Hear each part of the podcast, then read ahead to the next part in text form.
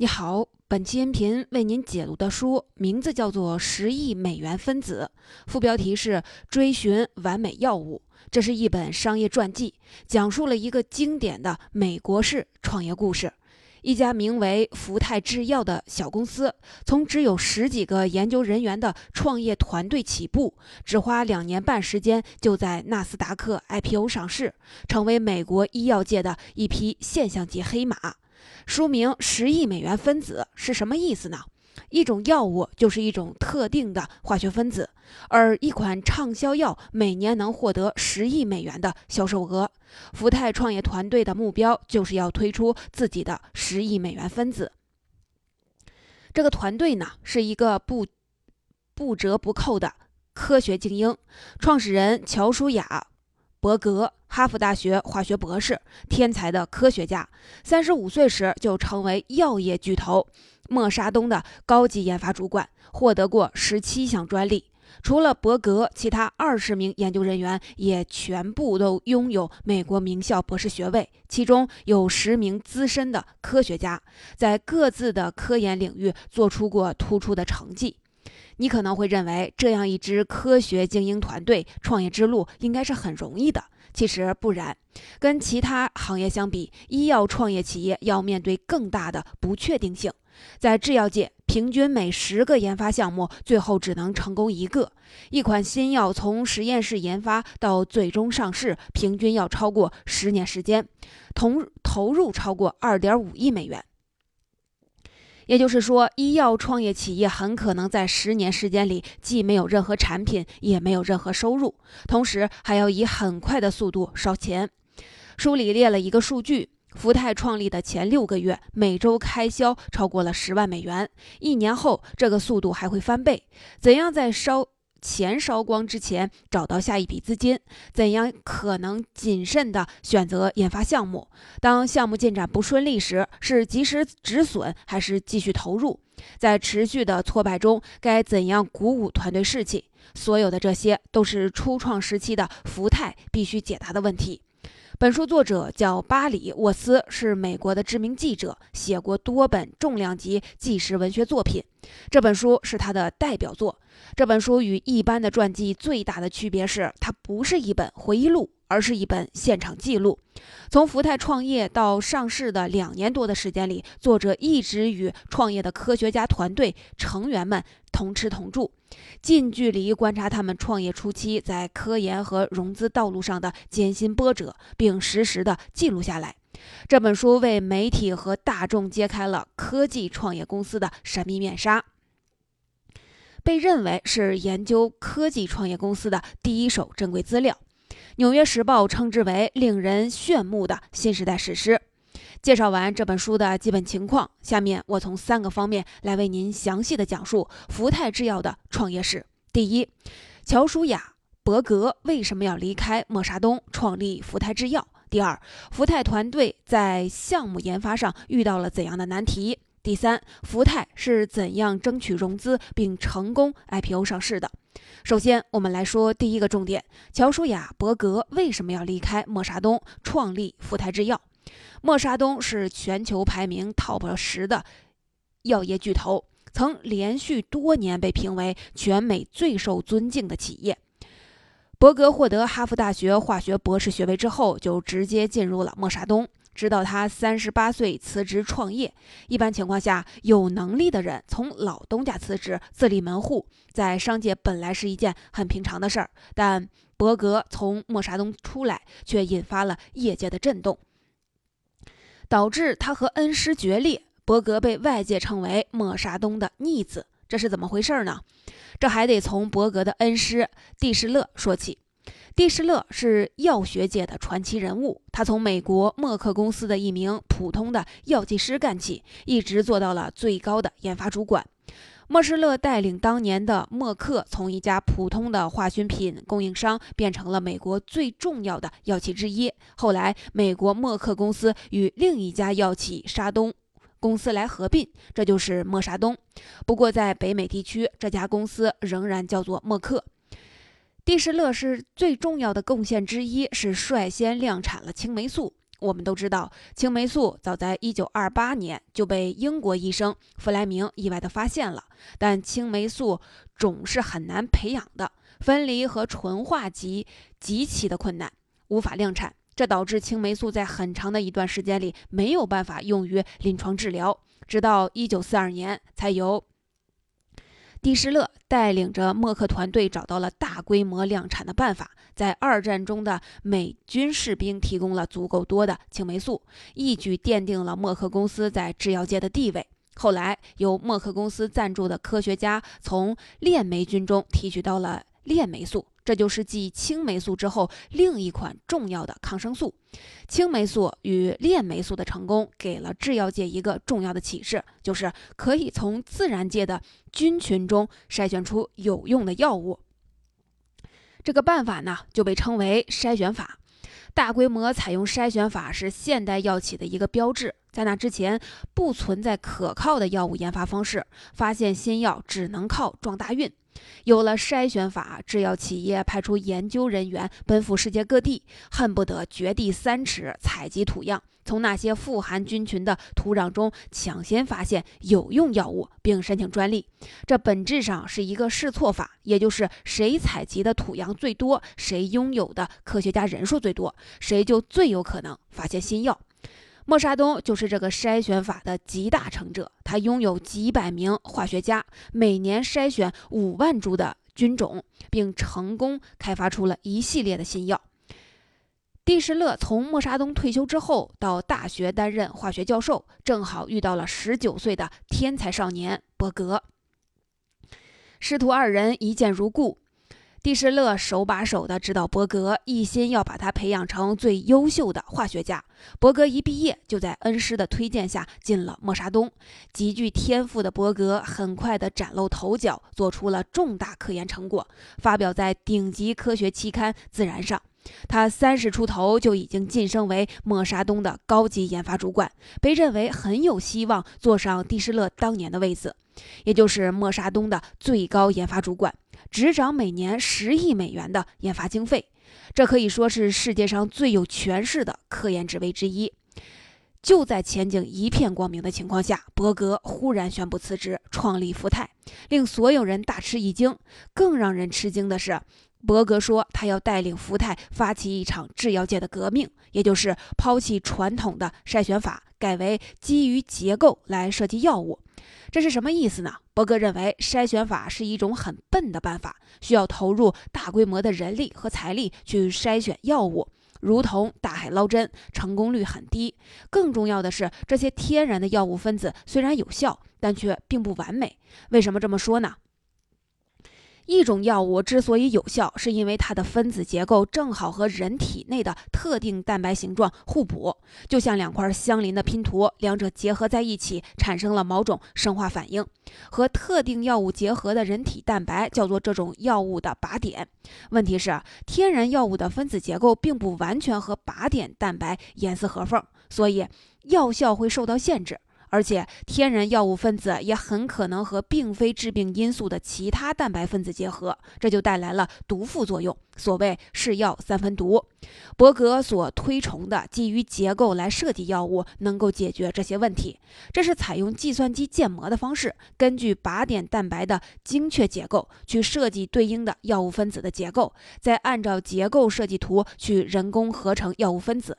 从理论上来说，这样设计出来的药物分子将是一个完美的药物，它能和靶点蛋白牢牢的结合，减少和无关蛋白的结合，所以药效更强，毒副作用更少。这就是本书的副标题“追寻完美药物”所表达的意思。实际上呢，伯格在默沙东时就开始推动基于结构来设计药物的新方法，他也确实带领了一支药物设计的团队。但总的来说，默沙东对这种方法持怀疑态度，并没有给予大力度的支持。这也可以理解，大公司很容易被自己以往的成功束缚住手脚，在传统方法依然可行的情况下去开发一条激进的新路是很冒险的。伯格最后认为，他只有另起炉灶自己干，才可能真正实践基于结构来设计药物的新理念。这就是促使伯格离开默沙东的根本原因。伯格公开宣称，筛选法已经过时了，基于结构来设计药物才是制药界的未来。他从默沙东带走了几个骨干科学家，一同创立福泰。这在伯格的恩师蒂施勒看来是一种双重的背叛。伯格既背叛了默沙东，也背叛了默沙东赖以成功的筛选法，可以说一场制药界的路线之争。当时已经八十高龄的蒂施勒对伯格极度的失望，抑郁寡欢而死。他的遗孀甚至拒绝接受伯格的调练，业界一片哗然。这似乎预示着伯格的创业之路注定是不平坦。以上就是为您讲述的第一个重点。伯格离开默沙东创立福泰的根本原因是想引爆一场制药界的革命，也就是抛弃传统的筛选法，实践基于结构来设计药物的新理念。伯格的出走被认为是一种双重背叛，引发了业界震动和与恩师的决裂，却没能动摇伯格创业的决心。不过，一种新理念从提出设想到成功实践，中间往往还有很长的路要走。基于结构来设计药物的理念，看上去简洁明了，实践起来却是困难重重，把福泰创业团队逼到了崩溃的边缘。这是怎么回事呢？他们又是怎样应对困境的呢？这就是接下来要讲述的第二个重点。事实上，要想成功实现基于结构来设计药物，需要一系列前提条件。首先要确定药物的靶点蛋白。前面说过，一种药物分子可能和人体内的多种蛋白分子结合，要准确的找出哪个才是真正的靶点蛋白，并不是一件容易的事情。找到之后，接下来要确定靶点蛋白的结构。如果把靶点蛋白看成是一把锁，设计药物就是要把这把锁配钥匙。那么配钥匙之前，你肯定得搞清楚锁芯上的形状。一个蛋白分子由几千上万个原子构成，想要搞清楚每个原子在三维空间里的具体分布，并且要精确到十分之一纳米，是一件非常困难的事情，连最顶级的专家都可能犯错。掌握了正确的靶点蛋白结构，才能。开始真正设计药物分子，而得到了理想的药物分子之后，还要进入具有更大变数的测试过程。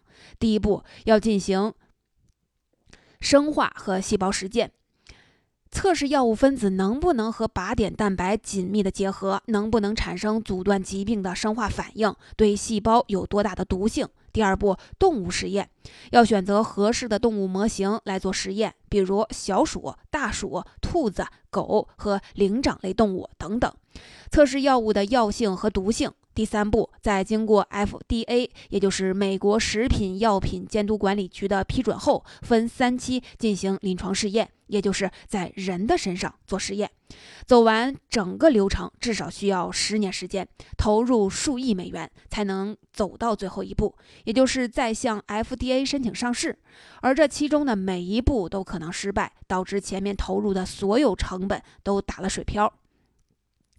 美国制药界每年测试几十万种药物分子，而每年获批上市的新药只有三十到五十种，每款新药都可谓是万里挑一。很多药物研发人员终其一生都没能推出一款新药，这在业界也是很常态。实力雄厚的大药企业可以同时推出多个研发项目来对冲巨大的不确定性，而初创企业的资源有限，通常只能集中所有的力量专攻一个项目。这个项目的成败会直接决定公司的存亡。经过慎重思考，伯格为福泰选择的第一个项目，并不是从头设计一种全新的药物，而是改良一种已知药物的分子结构。这种药物呢，叫做 FK 五零六，它是一家日本制药公司用传统的筛选法从日本的一座山的土壤中找到的。FK 五零六是一种抑制人体免疫力的药，被用于器官移植手术后阻断免疫系统的排异反应。但是 FK 五零六也有严重的毒副作用，比如肾脏损伤、产生幻觉等等。伯格认为，能够用药物设计来修改 FK 五零六的分子结构，让它在保持免疫抑制能力的同时，减少毒副作用。他乐观地估计，新设计出来的药物分子不但能用于器官移移移植患者，还可以用于治疗一些自身的免疫疾病，比如类风湿性的关节炎、红斑狼疹等等。他预计年销售额能达到五十亿美元。当时已经有科学家宣布找到了 FK 五零六的靶点蛋白，把它命名为 FKBP，并提出这样一种理论假设。FKBP 蛋白在人体内的作用是把没有活性的氨基酸链条折叠成具有活性的蛋白分子。这句话不好懂，打一个比方，FK 五零六和 FKBP 结合之后，就像一把卡在齿轮中的扳手，阻断了这个蛋白折叠的过程，让机体不能再产生新的免疫细胞，从而提到了免疫抑制的作用。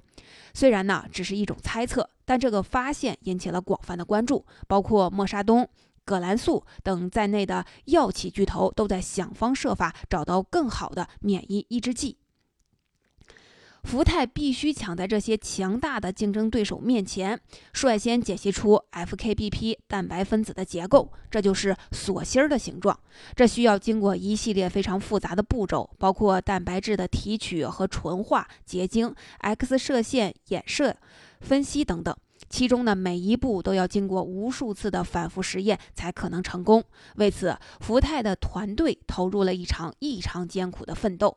他们没日没夜的工作，每周七天，每天十到十二个小时。有的人甚至吃住都在实验室，每周只回家一次换身衣服。有的人因为长期站立着做实验，手脚都是浮肿。终于在奋战了一年多之后，他们成功解析出了 FKBP 蛋白分子的结构，正准备把这个重大的成果投给顶级科学杂志《自然》。但是第一个打击马上就到了，另一位科学家，哈佛大学的明星学者施耐伯教授，抢在福泰之前解析出了 FKBP 的结构，而且他的论文已经被另一个权威杂志《科学》审核通过，马上就要刊发出来。在科学发现史上，只有第一个发现的人才可能名垂青史，第二个发现的人就什么都不是了。这对辛苦奋战了一年多的福泰团队来说，是一个巨大的打击。如果呢，光是这一点也还好，毕竟福泰作为一家药企，最终目的是拿出一款新药，而不仅仅是争取科学发现的荣耀。但是第二个打击马上又来了。还是这位施瑞博教授，他发现人体内能和 FK 五零六紧密结合的蛋白分子不止 FKBP 一个，而是有五个。这意味着 FKBP 有可能不是 FK 五零六真正的靶点蛋白，而福泰团队一年多的辛苦全都白费了。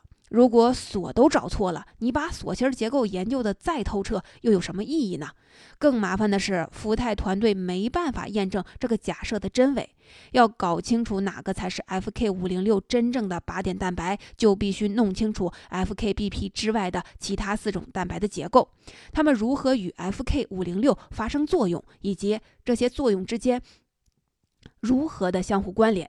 光是搞清楚这些问题，就至少还得花上好几年时间。而设计新药更是遥遥无期的事情，对于这一个创业公司来说，是完全不可想象的。怎么办呢？是及时止损终止项目，还是一条路走到黑呢？重新开启一个新项目还来得及吗？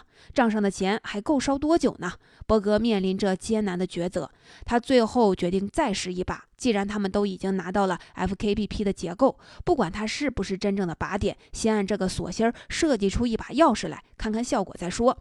又经过了几个月的努力，福泰团队终于得到了基于结构来设计药物的第一款潜在药物分子，命名为 VX 三六七。但是呢，在实验室测试中，这个新药物分子的免疫抑制效果要大大的低于 FK 五零六，这从侧面证明了 FKBP 也许真的不是正确的靶点。至此，福泰团队寻找更好的免疫抑制剂的目标算是彻底失败了。就在福泰团队陷入绝境之际，事情发生了戏剧性的转机。测试发现，VX 三六七虽然免疫抑制效果不强，但对细胞的多耐多药耐药性有很好的抑制作用。那些在癌症化疗中对多种药物产生了耐药性的病人，可以用这种药来帮助治疗。这类药虽然不如免疫。抑制剂的市场那么大，但每年也有五亿美元的销售额。很快，VX 三六七作为一种很有潜力的多药耐药性抑制剂，进入了临床试验候选阶段。这就是福泰基于结构来设计药物的第一款进入临床候选的药物分子，也是公司成立三年以来最重要的成果。从这个例子可以看出，科研不是呈直线发展的，很多科研成果都是初始目标之外的意外发现。以上就是为您讲述的第二个重点：福泰的研发项目挫折不断。为了改良免疫抑制药物 FK 五零六，福泰团队全力奋战一年多，才解析出了靶点蛋白 FKBP 的结构，却发现那并不是真正的靶点。不过歪打正着的是，他们根据 FKBP 结构设计出的药物 VX 三六七，作为多药耐药性抑制药物，进入了临床候选阶段。不过呢，即使后来的临床实验一切都顺利，要走到新药上市，也至少需要五年时间。再加上前面的三年研发，福泰在成立后至少还要八年的时间里，既没有任何的产品，也没有任何的收入。如果没有充沛的资金作为后盾，福泰根本等不到新药上市的那一天。那么，伯格是怎样为福泰融资的呢？他是怎样奇迹般的在两年半的时间里就让福泰成功 IPO 上市的呢？这就是接下来要讲述的第三个重点。伯格决定创业时，与合伙人四处的奔波拜访风险投资家，三个月内飞行了十六万公里，筹集到了近一千万美元。这听起来也不是一笔小数目，但对于一家初创的制药企业来说，这笔钱却撑不了多久。福泰开业后的半年里，平均每周要烧掉十万美元。按这个速度，一千万美元最多只能支撑两年，更别说福泰的科研团队一直在发展壮大，从很很快从最初的十几名研发人员发展到了五六十人。而且除了免疫抑制项目，后来他们又启动了其他的项目，这些都让福泰的钱烧。烧钱的速度越来越快，如果不能尽快的找到别的资金，很快就得关门了。但是当时的风投界并不看好医药领域，认为医药创业公司烧钱太快，而且回本太慢。伯格从融到一千万美元的启动资金已经算是奇迹了，想在短期内融到第二笔风投几乎是不可能的。一个可能的办法是将福泰未来的免疫抑制剂的部分市场销售权转让给大药企业。以换取研发资金。为此呢，伯格拜访了除默沙东之外的几乎所有的美国大药企，以及欧洲和日本的部分药企。只有英国药企葛兰素和日本药企中外制药表现出了合作兴趣。伯格和这家两家公司展开了接洽。但英国人老谋深算，日本人按部就班，想要和任何一家快速的达成协议，都不是一件容易的事情。伯格希望激起这两家公司的相互竞争，让他们觉得机不可失，从而卖一个好价钱。没多久，葛兰素提出了他们的报价，用两千五百万美元买断福泰未来的免疫抑制剂的全球所有权，并且不是一次性到账，而是按药物研发的实际进度分期来支付。对伯格来说，这样的条件完全不可接受。而且，伯格发现葛兰素也根本不相信福泰真的能开发出新药，他只不过想利用福泰的现有成果，让自己的科学家去独立开发。伯格愤然地拒绝了葛兰素的要求，把全部的赌注压在了中外制药上。日本公司的决策过程非常的漫长，伯格不得不耐心地等待。然而几个月之后，中外制药突然宣布，他们对这项合作不感兴趣了。这等于是给伯格当头一棒，之前所有的努力都白费了，而且福泰的钱也马上就要烧光了。接下来该怎么办呢？伯格并不知道中外制企。制药其实已经决定和福泰合作，这次突然的反悔只不过是想炸一炸波哥，希望压低价格。好在呢，波哥并没有自乱阵脚，他坚守住自己的谈判底线，想办法继续与日方周旋。他一方面宣布要重启与葛兰素的谈判，另一方面通过中间人向中外制药巧妙的施压，暗示还有很多潜在的投资人希望投资福泰，只能给中外。制药最后两周时间考虑，伯格的最后通牒起到了立竿见影的效果。中外制药马上发来了传真，就交易价格进行了实质性的磋商。双方最终达成的交易价格虽然比伯格预期的要少一些，但比之前葛兰素的报价高了很多。中外制药向福泰提供三千零二十五万美元的研发经费，和福泰平分未来免疫抑制剂的市场，并象征性的持有了福泰百分之五的股份。有了这三千多万美元的注资，伯格终于可以长舒一口气，至少在短期内公司不会缺钱了。不过，伯格并没有歇下来。和中外制药的交易完成后，他又马不停蹄地开始张罗 IPO 上市。其实，伯格并不愿意福泰过早的上市，他认为上市对公司来说是一把双刃剑。好处是上市是成本最低的融资方式，也可以让创创业团队成员马上就成为百万富翁。坏处是资本市场往往只看重短期的利益，公司会为了迎合资本市场的预期而打乱自己的研发节奏，而起起伏伏的股价也会一直干扰公司的团队士气。除了这些，还有一个更重要也更隐秘的因素，就是公众投资者在理解初创药企风险方面，远远比不上职业风险投资家和药企同行。要想说服公众投资者来买你的股票，就意味着你必须编造一个必胜的创业故事，一个稳赚不赔的机会。这即使不算谎言，也至少是一种夸大。像伯格这样的科学精英是不屑于做这种事情的。事实上，创业公司在科研与商业之间一直存在着矛盾和张力。要取得科研成果，必须先募集大量的资金；要募集大量的资金，就必须对投资人进行过度的许诺。